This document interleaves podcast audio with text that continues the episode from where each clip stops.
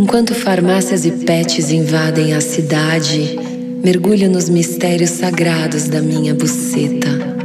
Eu sou a Biana e esse é o podcast Textos Putos.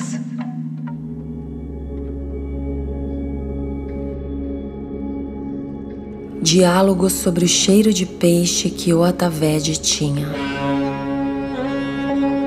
Era aquele cheiro de peixe cru que Merpaitas adorava e o Ataved tinha.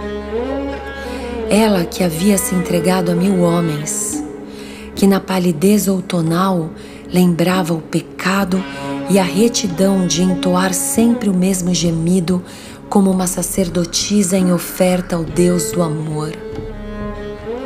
Ao Deus que precede tudo e grita o prazer como o cheiro dos peixes. Era aquele cheiro de peixe cru que Merpaitas adorava. Não era mais nada.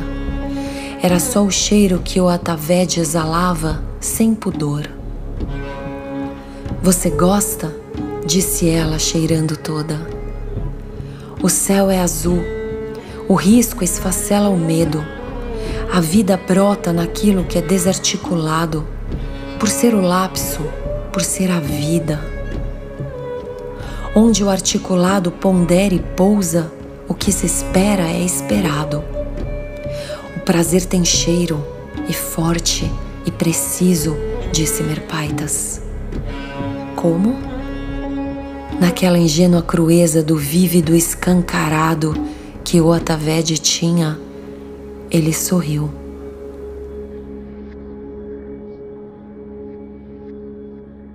Lindes, olá. Este poema lindo que eu acabei de ler é do meu entrevistado de hoje. O nome dele é Satya Prem. Vocês não têm ideia de como tá o meu coração aqui por conta dessa conversa. Satya Prem costuma dizer que não tem seguidores, que tem amigos com quem ele compartilha o encontro com a verdade. Então eu vou apresentá-lo a vocês como o melhor amigo que alguém pode ter. Sabe aquele amigo que dá a real? Que fala a verdade sem filtro? Que não está interessado em passar a mão na nossa cabeça quando vê que a gente está atolada mesmo na merda? É sobre isso e muito além. Faz 12 anos que eu acompanho o trabalho dele. E sem dúvida esse encontro foi um divisor de águas na minha vida. E olha que louco, Lindes, como tudo tem um tempo para acontecer. A primeira vez que eu escutei o Satya foi em 2006. Eu fui vê-lo em um satsang. Satsang é um tipo de encontro que não é muito comum para gente aqui no Ocidente. E até chega a ter interpretações meio distorcidas. Mas da maneira que acontece com ele, com Satya, a gente, para entender, a gente pode levar a tradução literal da palavra ao pé da letra. Em sânscrito, uma língua da Índia, Sat significa verdade e Sang significa encontro, comunhão. Então, é basicamente um encontro que surge para quem já despertou uma pulguinha ali atrás da orelha sobre aquilo que todo mundo chama de, entre aspas, realidade, mas que não satisfaz. Sabe aquela sede por respostas do tipo: quem sou eu? De onde eu vim? Para onde eu vou? É isso. Através de investigações básicas e existenciais, a gente vai descortinando a dita realidade, vai descascando a cebola.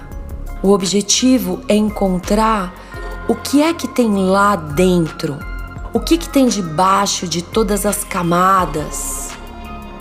No caso do encontro com a verdade, as camadas são a mentira a ilusão, as farsas. Mas o que está lá dentro é a verdade. Entenderam, lindes?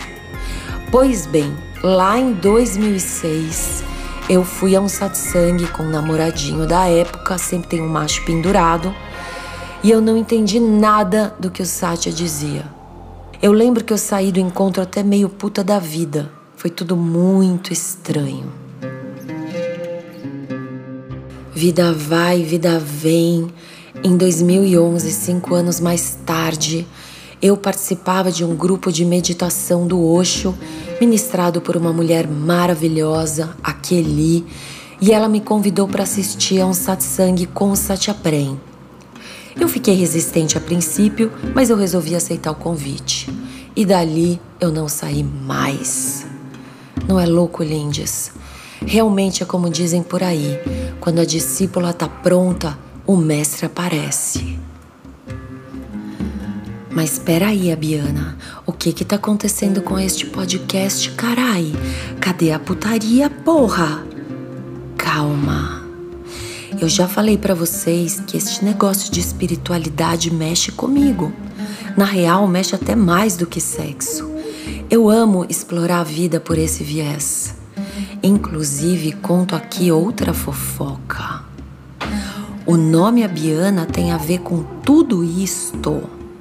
Então, eu posso dizer que neste episódio vocês estão acessando a minha nudez mais profunda, a real memo da parada.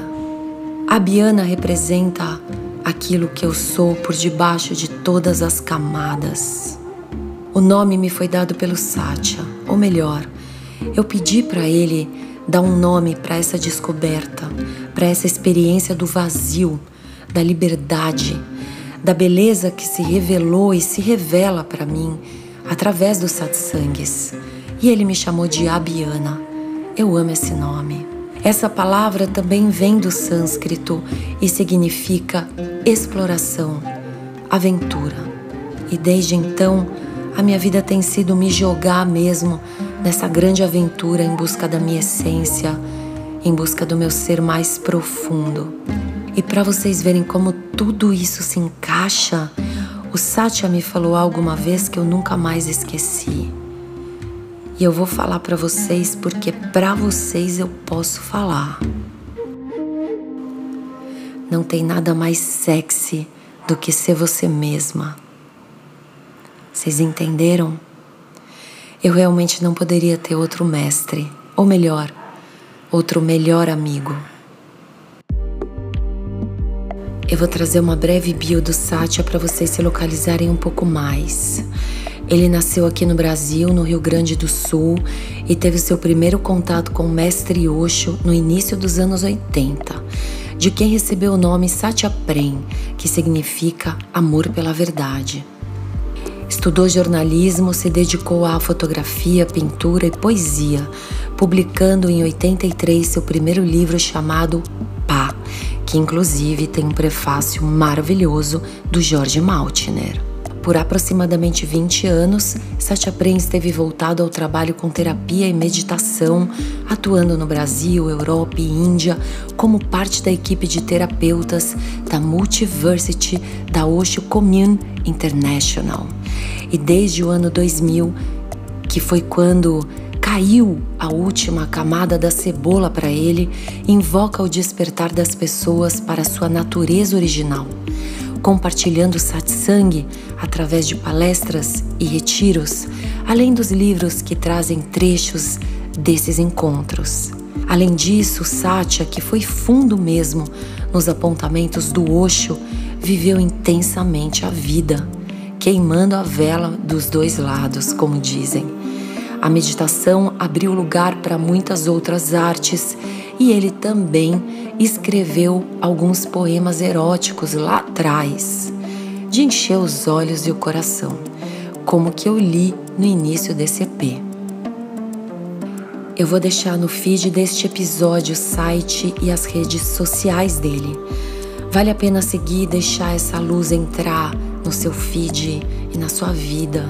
Quem me segue lá no Instagram, Abiana, já deve ter visto eu postar diversas vezes fotos e textos dele. Agora, chamá-lo para falar sobre sexualidade no podcast Textos Putos é um convite radical. Hoje eu quero convidar vocês a olhar para esse tema sob uma perspectiva totalmente diferente e desafiadora. Quem acompanha esse projeto desde o início sabe que eu procuro jogar real das coisas para vocês. Aqui a gente gosta de autenticidade e de sinceridade, pois eu acho que só assim a gente pode desfrutar do melhor que a sexualidade pode nos ofertar. É isso. Love.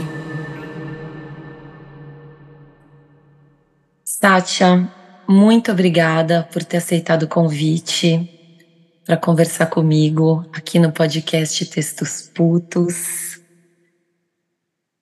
Meu coração tá assim em chamas e a primeira pergunta, primeira coisa que eu quero te pedir para comentar é sobre uma frase sua que, inclusive, é, abre o meu segundo livro, Porque Gozar é Tão Bom, que diz assim. Perceba o corpo como um presente de liberdade. Então, quero pedir para você comentar um pouco sobre essa frase. É, através dos séculos, o corpo tem sido visto como, como um obstáculo. É, religiosamente, quero dizer. Então, todo o esforço, toda a disciplina em relação ao corpo tem sido de domínio, de condenação, de controle. E isso nos levou a uma alienação do próprio corpo. E, como extensão, alienação de nós próprios, daquilo que nós somos. Por quê? Porque nada que exista no universo, inclusive o próprio universo, é dependente, se submete à consciência. Ou seja, sem consciência não haveria absolutamente nada. Mas nada existe de qualquer maneira. Nesse, nesse ambiente é, alucinado do, do tentar falar do absoluto, nós temos uma relatividade. A consciência, por puro luxo, se manifesta de 300 milhões, 300 milhões de maneiras. E para ter um, um interlúdio, um jogo, uma brincadeira com as coisas que aparecem na consciência, existe uma delas, o corpo. Então, quando você nega, quando você nega o corpo, quando você reprime, controla e nega de verdade, seria a palavra mais adequada. Se você nega o corpo, você é incapaz de desfrutar da própria consciência. Quando eu digo isso, eu quero dizer qualquer fruto, qualquer outro corpo, qualquer coisa que exista, o mar, o vento, o sol na sua pele, o som das coisas, tudo isso é a consciência em manifestação. Sem o corpo não haveria registro disso. Então, o corpo é liberdade quer dizer, é uma retomada ou talvez um chamado para que nós atentemos ao fato de que o corpo não é o obstáculo. O corpo é um instrumento pelo qual nós chegamos, talvez, a compreender, a perceber, e veja, isso aqui tudo está sendo dito de uma maneira relativa, mas a perceber a consciência. Porque a consciência está nas pequenas coisas, na formiguinha, na borboleta, no outro, no olho do outro, no cheiro do outro, no toque do outro. E se o meu corpo não estiver completamente livre para sentir, eu não tenho, eu não estou exercendo, eu não estou sendo eu mesmo. Então a consciência não precisa do corpo para ser consciência, mas manifesta o corpo para se diluir, para se divertir naquilo que ela mesma projetou como uma grande brincadeira misteriosa que nós não sabemos nem porquê, se é que existe um porquê ou uma necessidade de haver um porquê. Portanto, o corpo é liberdade no sentido de que ele deve ser desfrutado de todas as maneiras possíveis. É isso que aquela frase quer dizer. Nesse momento, claro, né? Aquele momento que eu disse, talvez tenha de todo contexto, mas me ocorre isso agora. Maravilhoso. Sátia, eu me dediquei exageradamente para viver, para explorar a minha sexualidade e eu confesso que por bastante tempo eu achei que o sexo era assim uma espécie de, de salvação. Até o momento que eu comecei a perceber que ele me mostrava muitas coisas maravilhosas. Eu gosto de dizer que ele me mostra o céu, mas que ele não tem pernas para me levar até lá.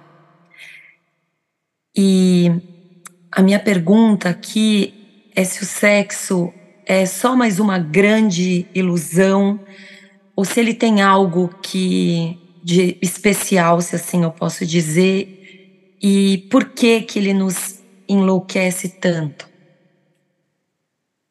É. Por limitações, obviamente, para responder primeira, primeiramente a, a tua última questão. Por limitações. Agora, eu gostaria de dizer para você que o sexo não é uma ilusão. Tudo é uma ilusão. Hum? Então, o sexo é o sexo. Como diria aquela poetisa alemã, Stein, uma rosa é uma rosa é uma rosa. A rose is a rose is a rose. Sexo é sexo, é sexo. Não é nada, a gente não precisa, nós não precisamos fazer uma análise e descobrir o que é o sexo. O sexo não se pensa, o sexo se faz. E como se faz, não existe regra, não existe fórmula. Hum? É, o que a gente tem que prestar atenção é de não tornar o sexo uma coisa que ele não é.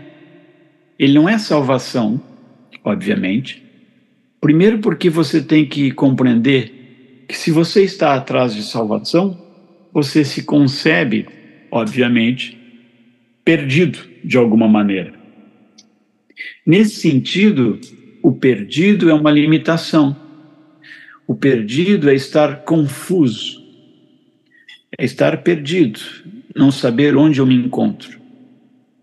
Então eu preciso, porque é opressivo, por natureza, a confusão é opressiva. Quando eu estou confuso, confundido com as coisas da minha cabeça, com os meus condicionamentos, eu preciso de subterfúgios, eu preciso de fazer alguma coisa para tirar a pressão que se cria interna. E isso foi dado pela própria natureza. O primeiro, a primeira válvula de escape hum, que o ser humano tem é o sexo. Quando eu não tenho nada para fazer, sexo. Quando eu estou triste, sexo. Quando eu estou sozinho, sexo. Quando eu estou acompanhado, sexo. E o que acontece? É um desenho da própria do próprio campo do animal. Aqui eu vou estender aos outros animais. O que, que os animais fazem? Os animais comem, comem, dormem e fazem sexo. Fazem sexo. O procriar é resultado do sexo. Sim. Sem sexo não há criação, não há procriação. Então, fazem sexo. Não, a maioria, a maior parte da humanidade está presa nesse dilema bem animal, primário. A criatividade dele se esvai da, da, dessa humanidade através do sexo. Tanto que existe um valor na nossa sociedade, na nossa cultura, se você é pai ou mãe, você é respeitado. O que, que isso quer dizer? Que existe no paradigma dessa cultura que o sexo ou o fruto do sexo te dá um status. Então veja, uma coisa que é proibida para o prazer, e até hoje é, ela, quando feita dentro de certas normas, de certas regulações, ela se torna uma, um diploma, um status. Então eu adquiro, eu não tenho nada na vida, eu não tenho dinheiro, eu não tenho trabalho, eu não tenho educação, não tenho cultura, mas eu tenho um filho, então eu me tornei um pai. E aí eu sou igual a todos os outros que também tiveram filhos. E aí existe inconscientemente uma valorização desse evento. Eu tenho um filho, eu sou um pai. E isso é uma farsa. Isso é uma coisa inconsciente que é, na verdade, bem animálica porque os animais só fazem isso. E a sua vida não pode, não pode se reduzir a comer, dormir e procriar.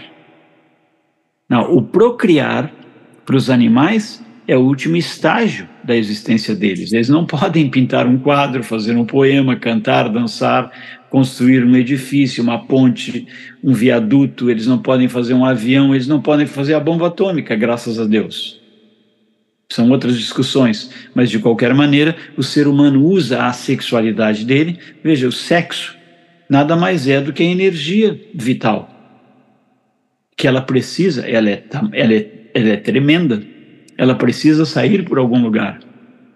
Como internamente nós estamos obstruídos, ela sai pelo, pelo buraco mais fácil, vou dizer assim, em termos de, de chakras, pelo primeiro chakra.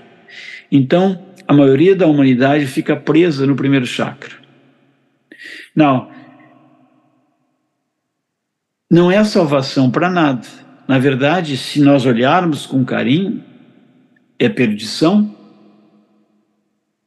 porque nós estamos agora tornando prazeroso o perder-se. É muito melhor, veja, eu sou, eu tenho, eu sou de uma escola difícil de compreender. Mas veja, quando você ajuda os necessitados, você ajuda a manter o status quo, você ajuda a manter o estado de coisas, o estado opressivo de coisas. Quando você não ajuda, veja o que eu estou dizendo, é muito, muito delicado o que eu estou dizendo.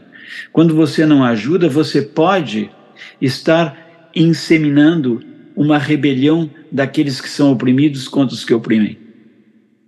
Na medida em que eu ajudo os oprimidos a se sentirem melhor na opressão que eles vivem, nós prorrogamos o status quo, o estado de coisas que é destrutivo. Então seria bem melhor que nós tivéssemos uma humanidade bem frustrada e que eventualmente se desse conta de uma possibilidade, isso é uma leitura, tá?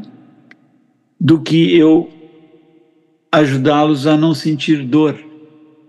E, e a maneira mais inconsciente de estar em paz no mundo, na opressão, qualquer que ela seja, é o sexo. Se eu tiver um bom sexo, eu não quero mais nada. E aí eu fico num círculo vicioso. É por isso que nas antigas religiões havia uma tentativa, obviamente, é, enganosa, né, como falhada, falha, que é de impedir que os monges tenham sexo, porque se eles não têm sexo, eles tentam, eles vão ter que encontrar corporalmente, psicologicamente, emocionalmente outras saídas para essa expansão energética. Então aí existem as disciplinas dentro dos, dos, dos campos religiosos, né, de grupos religiosos, a meditação, por exemplo, é isso: é fazer com que a sua energia não saia pelo buraco mais baixo mas comece a perfurar ou bater em outros, outros centros, para que você alcance o sétimo centro, ou seja, que você encontre si mesmo. Porque se você sempre despeja sua energia, você despeja sua energia, você não tem energia para descobrir a si mesmo. Precisa muita energia, muita. É indescritível. Se você não tiver essa energia, não, há, não tem maneira. Porque você vai brigar com o conforto do passado. Por que eu digo conforto do passado? Porque o passado é confortável na medida que ele é controlado, é conhecido. É muito desconfortável o desconhecido. O desconhecido, ninguém quer lidar com ele. Então eu quero evitar o desconhecido. Quando eu evito, isso é, é inconsciente em todas as pessoas, ao evitar o desconhecido, eu me viro para o conhecido. E eu fico reempacotando velhas coisas. Então veja, existem noções de que se eu não gozar sexualmente, eu a minha energia vai subir. Uhum. Mas se não houver algumas modulações, alguns entendimentos, algumas, é, alguns refinamentos físicos, essa energia não vai subir, ela vai causar dor. Uhum. E aí, eventualmente, você escapa pelo, pelo andar de baixo de novo. Então, eu nem sei se eu me perdi na pergunta aqui, mas na resposta e na pergunta que tu fez, mas é, é o sexo não é salvação para absolutamente nada. O sexo é sexo. É que nem respirar. Eu não posso dizer que respirar é a minha salvação. Existem, obviamente, é, coisas, estruturas que dizem que se você não respirar, que é absurdo, porque você respira até quando alguém diz que você não respira, porque você pode ir a um terapeuta e ele dizer, ele dizer que você está respirando muito mal. Isso são outros 500. O fato é que sem respirar você está morto. Então você respira. Você não respira de acordo com certos padrões. Outra história. Então, num certo nível, o sexo é apenas o sexo. A gente não deveria é, dar muito valor a ele. Até porque ele vai ser usado como um anestésico. Isso é importante compreender. Eu não posso usar o sexo para anestesiar minha dor, para eu ficar mantido no mesmo esqueminha que me chupa o sangue. Eu preciso me dar conta, porque às vezes é uma porta de saída muito fácil. É a mais barata que tem, é a mais fácil. As pessoas vão aos bares, às discotecas, aos lugares todos para fazer o quê? Hum? Transar. Para transar. Eles buscam isso, porque eles sabem e em tese, nós temos uma, uma mítica aqui ao redor do sexo, que se você tem um orgasmo, você, você encontra Deus. Você, por um segundo, você não é você. Mas é só por um segundo e é, e é incontrolável. Você não sabe como acontece nem nada. Então, se você não tiver uma estrutura é, um pouquinho inteligente, o que, que vai acontecer? Você vai ficar preso, você vai ficar addicted, você vai ficar viciado ao sexo. Então é isso que eu digo, você usa o sexo para anestesiar a sua dor. Você não aguenta a sua solidão, a sua, a sua limitação, a sua, a sua uh, mediocridade, o que quer que seja. E aí você, o sexo é a saída. O fato é que a única solução, para usar a palavra salvação, só para te dar um, para a gente fechar esse assunto aqui, a, a única salvação é o ser humano confrontar a si mesmo. O que, que eu quero dizer com isso? Quem é você? E no sexo você não confronta a si mesmo. Hum? Você relaxa. E, e às vezes é preciso uma certa tensão, eu preciso uma certa tensão para criar, para ser eu não posso estar sempre, é, enfim, anestesiado. Quando você falou um pouco lá atrás sobre despejar, você se refere ao orgasmo diretamente assim, falando de gozar mesmo. Porque se tiver um É, trabalho de pensar em, por exemplo, postergar essas coisas de segurar o orgasmo, que eu achei muito legal isso que você falou de é, não adianta ficar achando que segurar você vai se elevar. Tem outras coisas que precisam ser vistas paralelamente, certo? Entendi certo? você entendeu certo. E, e É, deixa eu só para elaborar um pouquinho. Esse, tá, esse, esse refinamento é, é, uma, é uma compreensão de como funciona o seu corpo, como funciona você, como funciona a sua mente, como funciona sua, o seu emocional. Eu preciso saber disso. Senão eu fico no mais básico, que é bem fácil. sim. Qualquer gato faz. qualquer gato faz. E você está sendo chamado pela própria frustração do existir humano, que o existir humano é terrível, porque o existir, o existir do gato é maravilhoso. Ele não, ele não precisa de nada, mas o ser humano precisa de muito. Na verdade, ele não precisa de nada também, mas ele precisa de si mesmo, que o gato já tem.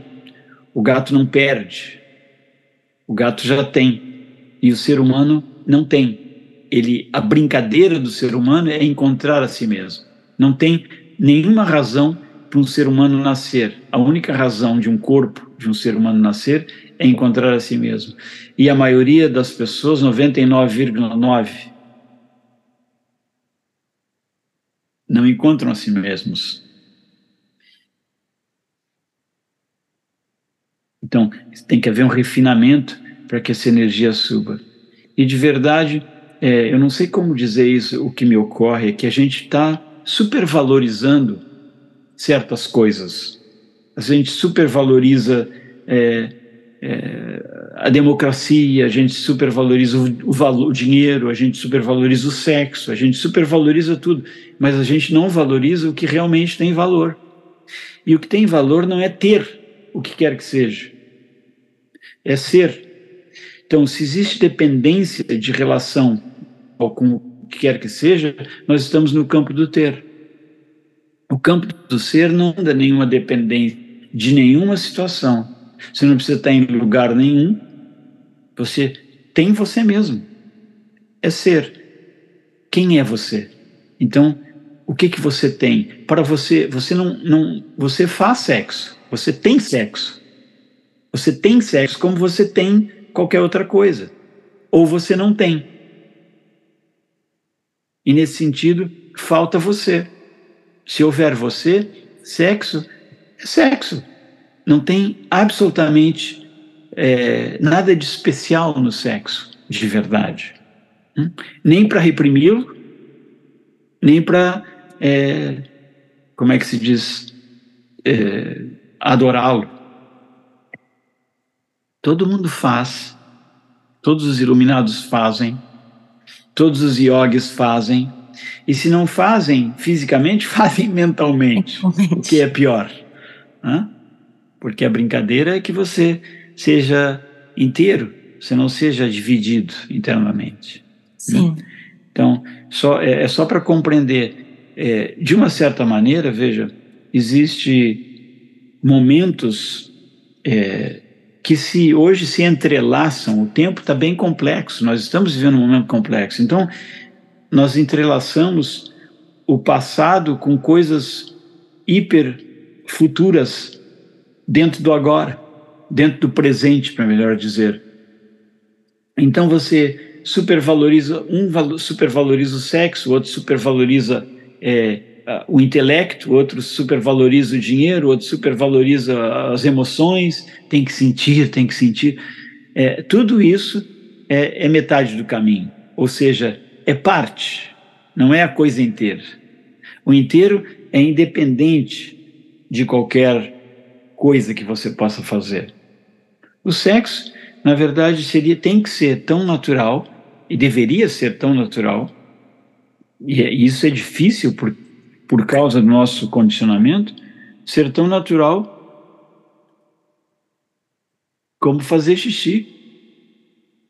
Você não diz fazer xixi é minha salvação. Não. Não, porque não é fazer, é simplesmente uma coisa que ocorre. E o sexo também, ele ocorre. E é óbvio que é um pouquinho mais complexo. Você, o sexo envolve sempre outro, envolve uma frequência, envolve um discernimento corporal seu. E veja, existe uma, um mito aqui que precisa ser, é, vou, vou, alertar na nossa conversa, não sei se cabe, não sei por que, a gente está falando disso, de verdade. Eu acho que é porque eu li textos putos, vamos falar de sexo.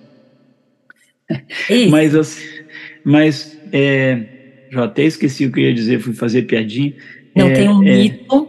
Um mito. Um mito. Qual é o mito mesmo? Que precisa ser falado aqui? Não sei. Pois é, e agora? Eu também não sei. Pergunta Mas outra coisa que. Me eu, ocorreu uma questão, assim, que parece que o sexo tem um componente de.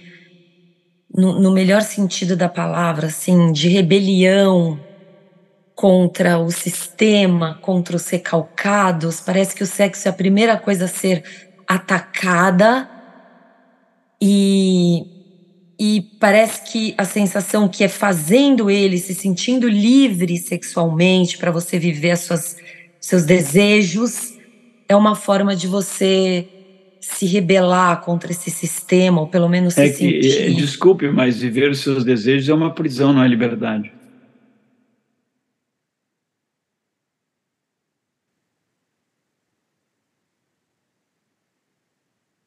Liberdade é estar livre de ter que viver qualquer desejo. Se você precisa usar a sua energia, a sua vida para viver os desejos inconscientes que a sua mente tem, ou o seu corpo tem, você não é livre. Você é meramente um, um animal, um animal. Você, ao invés de subir em termos de frequência, você desceu. Porque o animal é livre. Ele trepa com a mãe dele.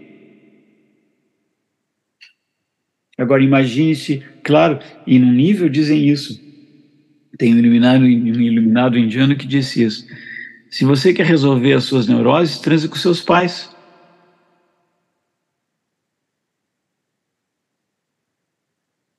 Mas não é verdade. Então, veja bem, é, de novo, o sexo é energia vital. Mas ela é a torneirinha que está mais embaixo. Tem outras torneirinhas. E para chegar nessa torneirinha, é como se, se essa torneira está sempre aberta, a energia. Não, ela nunca chega na segunda torneirinha, ela está sempre saindo pela primeira. E eu não conheço outras angústias, outros medos, outras complexidades do meu próprio estar. Eu preciso descobrir como é que funciona o coração, como é que funciona a mente, como é que funciona a expressão. Eu preciso conhecer outros níveis de existir. E, e se eu sempre fujo pelo lugar mais fácil, e veja, quando se diz é, é uma rebelião, é, é uma rebelião para quem para quem vive um sistema opressivo. Mas se você não vive um sistema opressivo, o sexo não é uma forma de rebelião. Ele é uma forma de acomodação. Então é claro que cada um de nós tem que olhar para a nossa própria psique, para a nossa própria psicológica e ver nossa própria mente, que é como eu falo normalmente, e ver o que que me oprime, por que que eu tenho tanta necessidade de me rebelar através do sexo. E aí você vai encontrar motivos familiares, infantis ou de adolescência, que onde você foi muito reprimido, você ouviu muito contra o sexo, agora você está se rebelando contra fantasmas do passado. Isso não é uma verdadeira rebelião. A rebelião é quando eu me libero dos fantasmas do passado e eu não preciso fazer sexo para mostrar para eles que eu sou livre. Sim. Eu simplesmente vivo a minha vida, eles que se fodam para falar. Eu posso falar isso aqui? Eu não Pode, sei se eu posso falar favor. isso. Total. eu não, eu não vivo, eu não vivo para satisfazer, para mostrar. Então, como eu disse, tem um, um lado do sexo que se lê dessa maneira, como uma rebelião. Mas tem outro lado que, na verdade, é uma acomodação. Eu me anestesio, eu me pacifico. Eu preciso de uma atenção. E quando eu vivo todos os meus desejos, eu sou escravo dos meus desejos. Eu, o grande babado é quando surge um desejo e eu não estou nem aí para ele, porque eu noto que ele é apenas um vento que está passando, passou, não mudou nada para mim. Nisso tem que haver uma diluição naquilo que tu és. Você tem que ter uma consciência mínima daquilo que tu é. Senão você fica preso à atmosfera da superfície. Você está totalmente grudado. É como se você tivesse prensado contra uma janela e você não consegue ver mais nada não ser aquilo, todo tempo é aquilo. Né?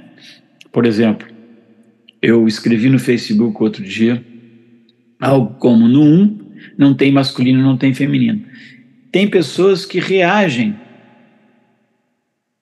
Não é no 1, no silêncio. No silêncio não existe masculino nem feminino. O que, que quer dizer isso? Veja, de que maneira você é uma mulher? É na superfície, é nas suas mais nítidas superfície. Porque você pode ter um corpo feminino e não se sentir feminino. Hum? Isso significa que a relação com a superfície sua, por algum motivo, por algum defeito, uma disfunção, ou por uma consciência maior, não identifica você com a forma. Então veja, é, o masculino é a mesma coisa. No silêncio não existe esse entreveiro entre corpo e corpo, a forma masculina, a forma feminina. E o sexo, na verdade, ele é exatamente, ele acontece nesse encontro das formas. Eu tenho um mestre que eu gosto muito, se chama Osho, e ele diz o seguinte: a sua intimidade deve crescer. O sexo é uma porta, é um portal, mas ele não é o fim de nada, porque a sua intimidade tem que crescer numa medida em que você se encontra em silêncio e isso seja orgásmico que vocês se encontrem numa manifestação de dança e isso seja orgásmico. Que vocês se encontrem num diálogo e isso seja orgásmico. Ou orgástico, como você queira. Hum? Mas o que, que acontece? Nós reduzimos o orgasmo a uma função sexual. O que, é orgasmo? É expansão. E a expansão ocorre quando você escreve um poema não um poema qualquer, babaca, um poema quando você escreve algo que realmente te solta. Essa expansividade é orgástica. Respirar é orgástico. Pensar. Em realidade, estar vivo tem que ser orgástico. Isso não tem nenhuma relação com o sexo. Mas nós relacionamos nós reduzimos. Diretamente, é. E é uma redução. Aliás, a mente faz isso, ela reduz tudo, porque na redução eu controlo. Não. É óbvio que num contexto muito puritano, fazer sexo é uma fórmula de rebelião. Mas, pô, no século XXI, tu ainda achar que sexo é uma rebelião, é, é muito pouco. É. Precisa mais, muito mais, muito mais. E veja, não há nenhuma. Pronto, lembrei do mito. O mito de que quantidade, de que experiência enriquece. Existe um mito. Hum? É, a quantidade não enriquece é uma qualidade, e não é a qualidade do outro. Não é a qualidade do fazer, é a qualidade do seu ser. Se você passeia num jardim e tem uma experiência divina no jardim, Não tem a ver com o jardim, tem a ver com você. O jardim não está fazendo nada. Nada está fazendo nada. É como você se abre para as coisas. E aí seria também um ambiente sexual, se você se abre. E isso não tem nada a ver com fazer uma coisa ou não fazer uma coisa, ou o que quer que seja. É estar aberto. E aí você vai ver que a função em si é quase insignificante. Porque a função em si é muito básica, de verdade. Hum? Muito básica. E claro, tem exercícios e tem, e tem todo um. Mas o fato é a entrega, a abertura. Se existe expansividade, pronto. Você tem orgasmo olhando para alguém. Você tem. Você. Ou não precisa nem ser alguém, uma árvore, ou sentindo o vento, ou simplesmente estando em si. Você está orgástico. Então, esse esse mito da quantidade, quanto mais eu tenho, significa que você está preso à ideia de que quantidade é sinônimo de alguma riqueza. É mítico isso. Não é quantidade nada. Tem gente que não tem nada e vive em total expansividade. Seria muito interessante que a gente começasse a, a, a descobrir que quem inventou essa coisa de quantidade como valor é capitalista. Eu não preciso de quantidade de nada.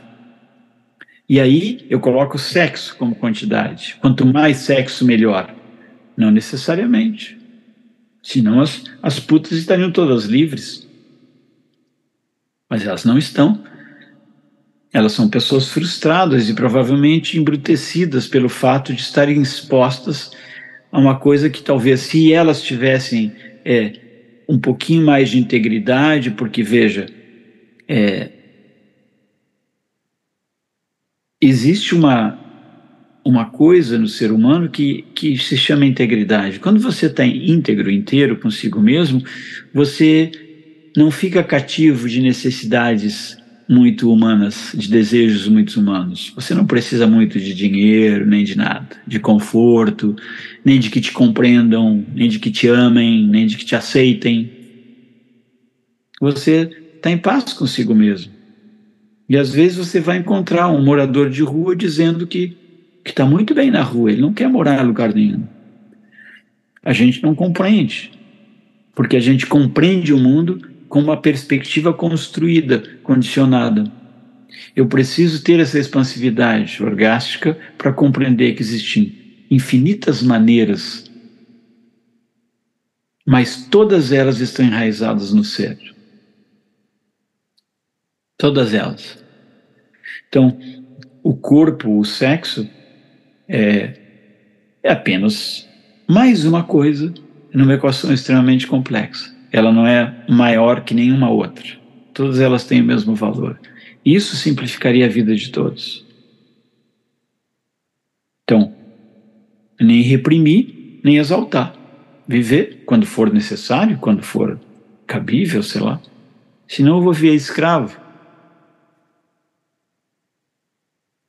Sim. E sempre vai ter.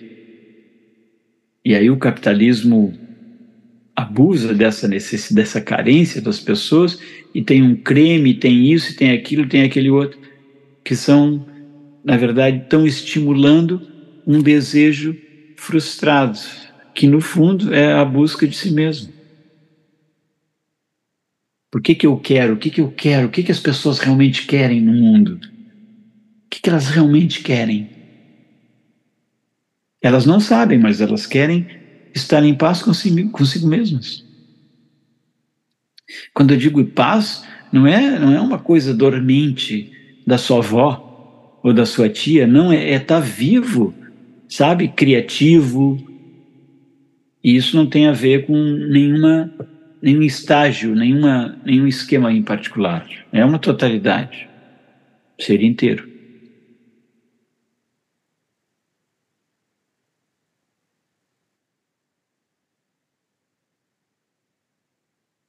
Sátia, por que que o Osho ele ele foi considerado o guru do sexo. O que que acontecia realmente lá? O que que qual era o propósito dele assim? Queria esclarecer isso de vez. o propósito dele é o seguinte, veja. Quando você olha para uma pessoa e a pessoa nunca deu,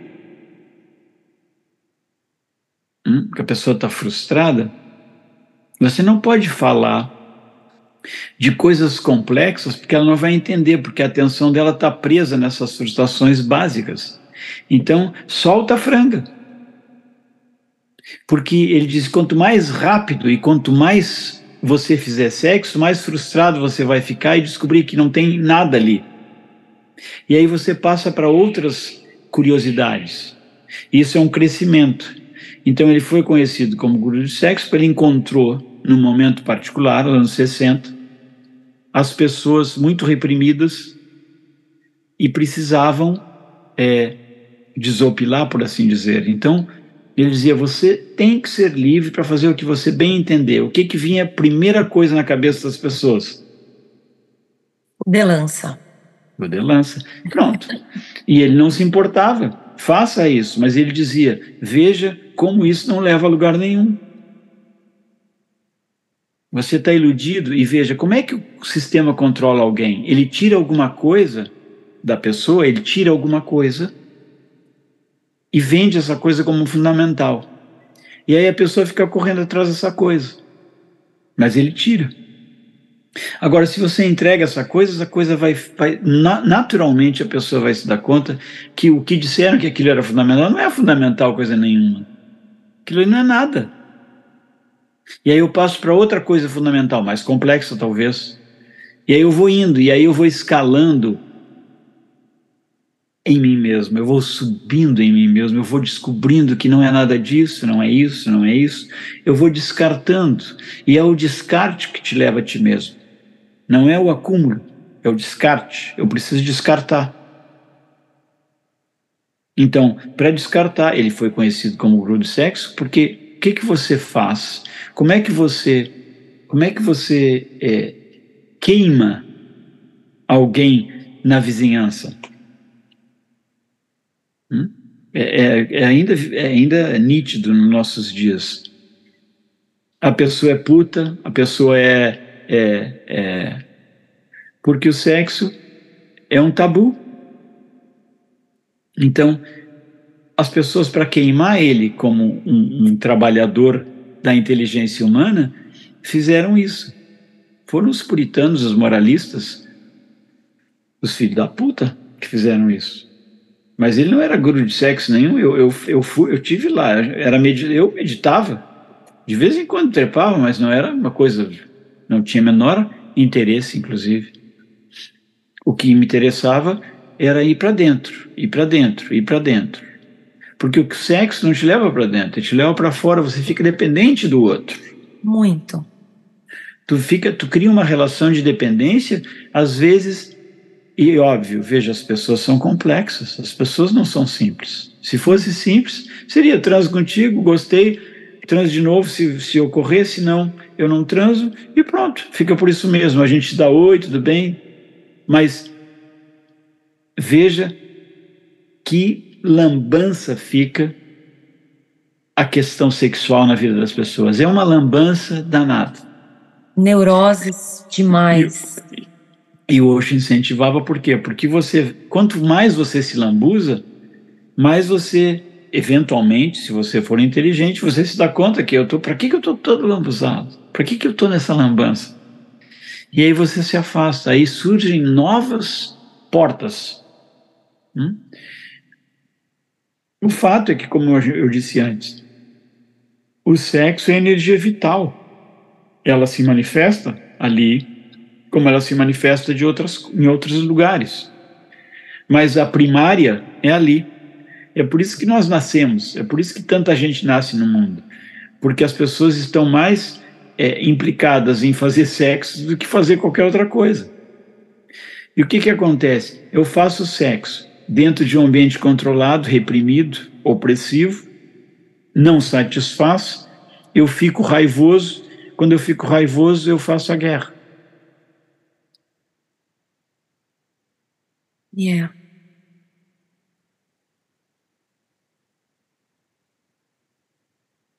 Já se imaginou que se todo mundo transasse, todo mundo seria feliz. Mas sexo não leva felicidade. Não é o sexo que leva a felicidade, é o conhecimento de si, é o conhecer-se. Existe um filme que me, me ocorre agora que é o Perfume. Conhece o filme Perfume? Daquele que aquele que tem o, aquele dom de sentir os cheiros. Isso. Isso. E ele cria um perfume com o cheiro de pessoas que ele mata. É. Ele é um psicopata, né? Um assassino. Uhum. Ele, ele, ele, ele consegue tirar a essência das pessoas mais lindas. E ele faz um perfume que no final do filme ele solta o perfume no ar e as pessoas todas soltam-se. Elas ficam, inclusive o Papa, o bispo, sei lá quem, é. transa e depois né, a gente vive esse mito. Veja, no nosso imaginário existe essa ideia de que se todo mundo transar, a gente não vai fazer guerra. Não é verdade. A gente vai fazer mais guerra, porque alguém vai transar com a tua, com a tua pessoa, que tu está enlambançado com ela, e você vai fazer guerra contra que vai começar a, o ciúme, a possessividade. Tudo isso está em pauta, e o sexo é o, é o, o pivô desse negócio. Porque se você não tiver sexo, você vai ter ciúme por quê? Você vai ter que querer possuir por quê? Então, o sexo, cuidado, ele não é a solução de nada, nem a salvação. Na verdade, ele vai criar uma grande lambança. Isso não quer dizer que você não deva fazê-lo. Você deve, você deve experimentar a lambança. E aí, com todos os olhos, com muita cuidado, você nota quanta lambança. Sim. E veja, não é diferente. Quando você vai notando, você, você vê é, é muito parecido. Isso não quer dizer que você não transe com infinitas pessoas se você quiser. Fica à vontade. My blessings. Não é esse o ponto. Agora, isso não vai te levar a lugar nenhum. Aliás, se você acha, mãos à obra. Quanto mais, melhor. Até que você note que você está, a menos que você cobre, você vai ter mais dinheiro só. Mas por é, quanto tempo Mas dura esse entra dinheiro? Outra, entram outras questões também. Outras questões, exatamente. É. Mas, Sátia, eu me sinto um pouco, um pouco não, me sinto muito nesse momento de reflexão, de chegar aqui e ver que não me deu nada, praticamente, assim. Uma coisa. Nada é te, te dá nada. É. Nada te dá nada. O, o, o, grande lance, o grande mistério, o grande, o grande, o grande acordar que tem que ocorrer nas pessoas é que as pessoas não precisam de nada. Nada vai te dar nada. Não importa o que você faça, tudo vai te frustrar. Toma o caminho para dentro. E veja, vai frustrar também a priori porque você tem uma meta, você tem um objetivo, você tem que notar inteligentemente o que, que você está querendo. E você vai ver que nunca é ser você, você está sempre querendo alguma outra coisa. Que no fundo é apenas um mascaramento desse estar ausente de si. A ausência de si é uma bosta. Quando eu digo isso, eu quero dizer, eu não vivo o que eu sou, eu vivo o que os outros querem que eu seja eu vivo modelos que estão assombrando meu imaginário. Como você diz, não tem nada mais sexy do que ser você mesma. Yes, that's cool. Maravilhoso.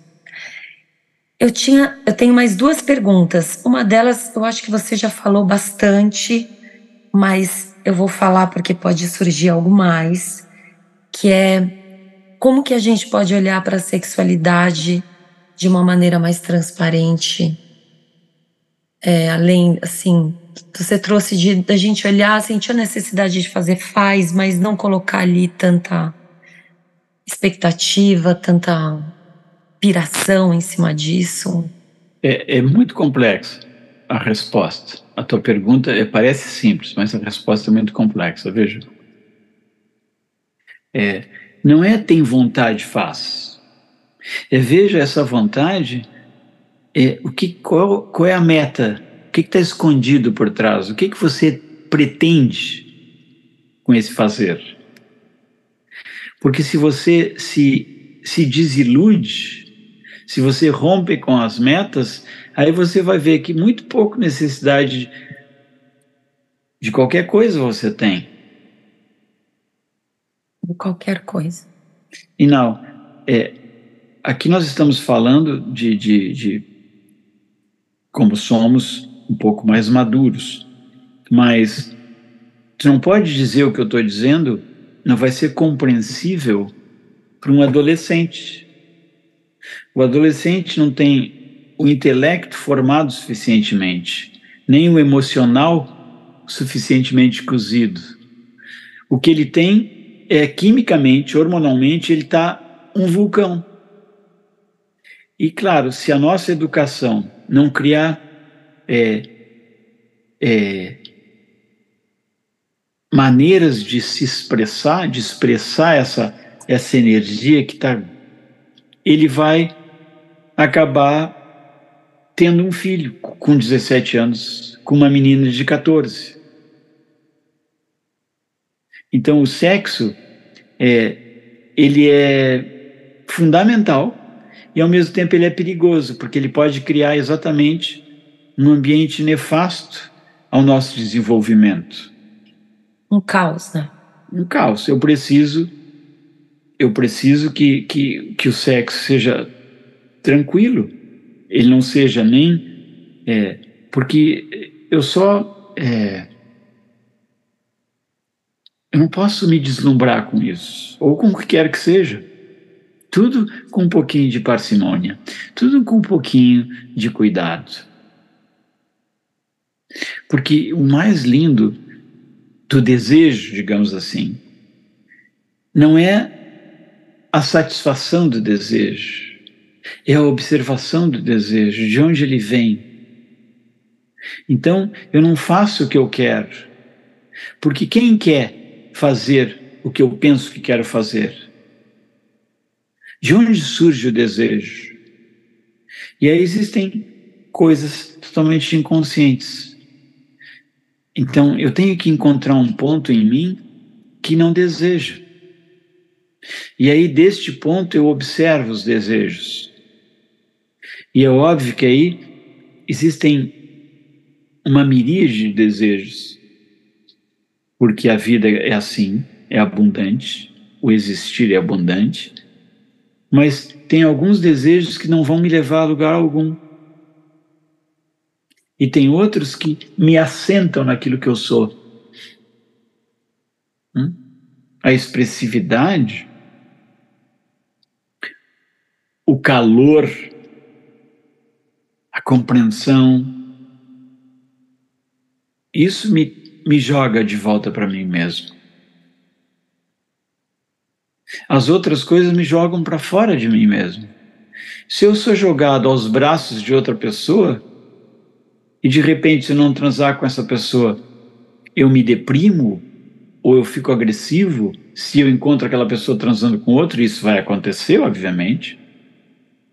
Tem algo que precisa ainda ser refinado, e isso vai ser sempre, para dizer de alguma maneira, quase que infinito. Eu vou ter que ter um cuidado com isso infinito. Até que, eventualmente, talvez, vou dizer talvez, eu não quero mais lambança. Então, sempre é lambança. Para dizer, para responder a tua pergunta, sempre é lambança. Então, é, faça com, com cuidado. Só isso. Mas não espere que não haja lambança. Isso é estar acordado no sonho. Uhum é saber que isso não vai satisfazer, isso não vai me trazer de volta a mim mesmo. Nada do que eu faço, nada do que eu tenho me traz de volta a mim mesmo. Tem que ser independente de tudo. Então, como fazer? Não existe fórmula. Não existe. Veja, nós estamos em busca de uma fórmula. Talvez, talvez tu estejas num, num ambiente onde você está vendendo fórmulas para que as pessoas sejam felizes. Eu particularmente, não quero que as pessoas sejam felizes. Eu estou cagando para a felicidade das pessoas, porque é uma farsa. Não existe pessoa feliz. O fato de a pessoa ser uma pessoa já é motivo de infelicidade. Eu quero que elas descubram que elas não são pessoas e que não existe nada que elas possam fazer para satisfazer esse desejante inconsciente com os quais eles se confundem. Desculpe, houve um. O que, que houve? Hum. Pode repetir essa, esse desejante? Não posso, está gravado. Não posso porque eu já falei, eu, não, eu já, já fui. Eu, eu quando eu estou aqui nesse, nesse nesse, nessa espécie de transe, tem momentos que eu entro, que eu não lembro que eu disse, porque não fui eu que disse. Mas a gente gravou, então tá lá, tá lá. Tá Uma pilha caindo. Paciência. Eu não saberia te dizer de novo. É como se eu já tivesse sido, já está longe para mim o que eu disse antes. Já passou. Eu já não estou mais lá. Eu não sei. Não, nunca tinha dito aquilo antes. E nem sei o que disse. E nem me interessa o que eu disse. Meu compromisso é com agora. E o que é o agora? Pois então. É indefinível. Agora, a grande pergunta é: o que não é o agora? Responde para mim, o que não é o agora? Nada. Nada. O agora é tudo. Olha que loucura.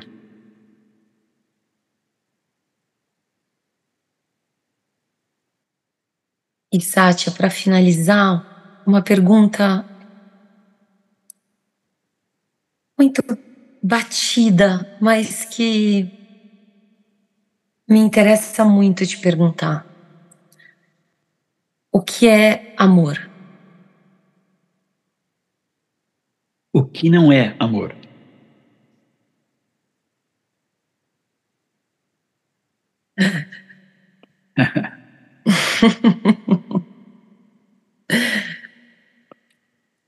I love you. Well, How could it be any other way?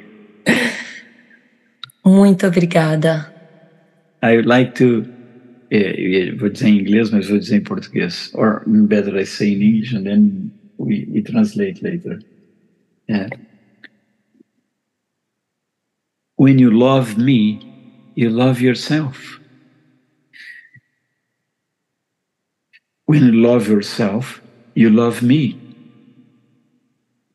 E nesse sentido, tudo é amor. Quando eu amo você, eu amo a mim mesmo. Quando eu amo a mim mesmo, amo você.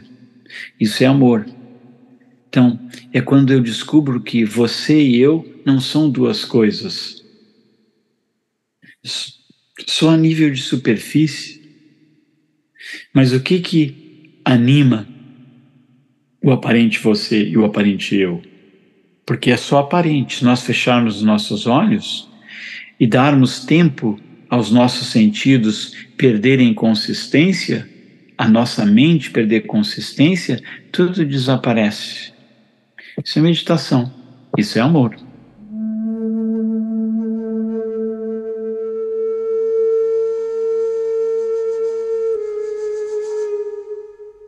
Não é um produto de fácil venda.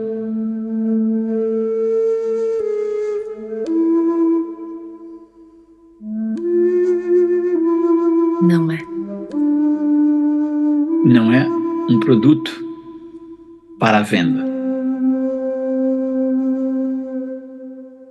É de um valor inestimável, mas não é vendável.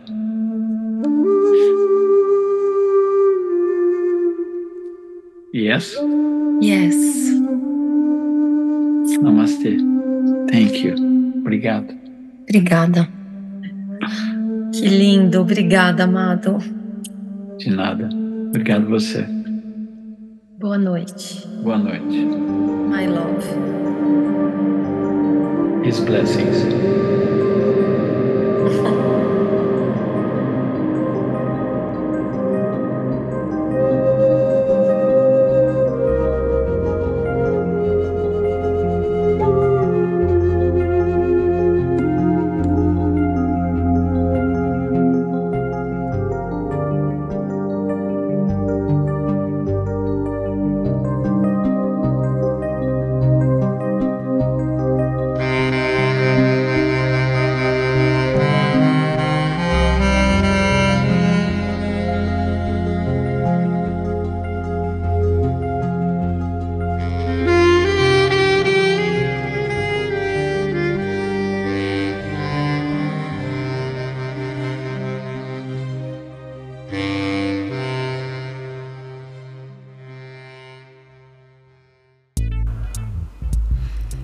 Lindes, e aí? Gostaram do episódio?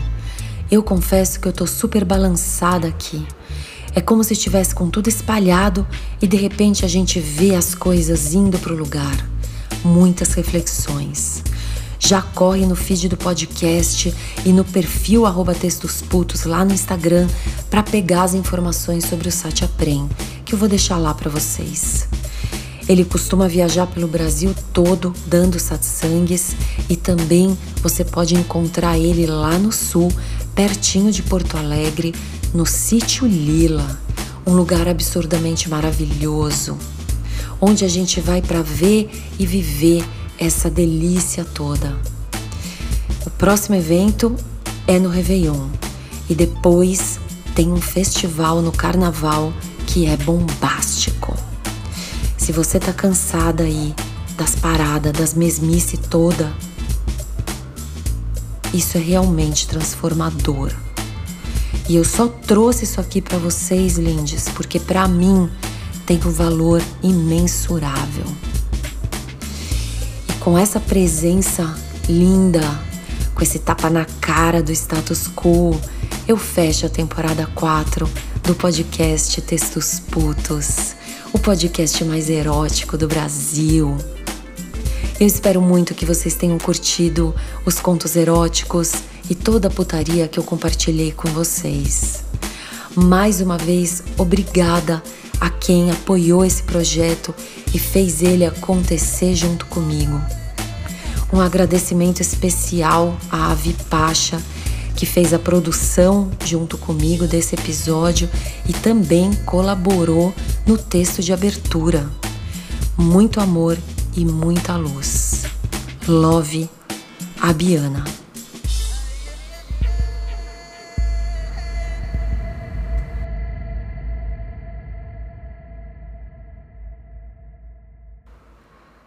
Edição e trilha sonora, arroba House Audio.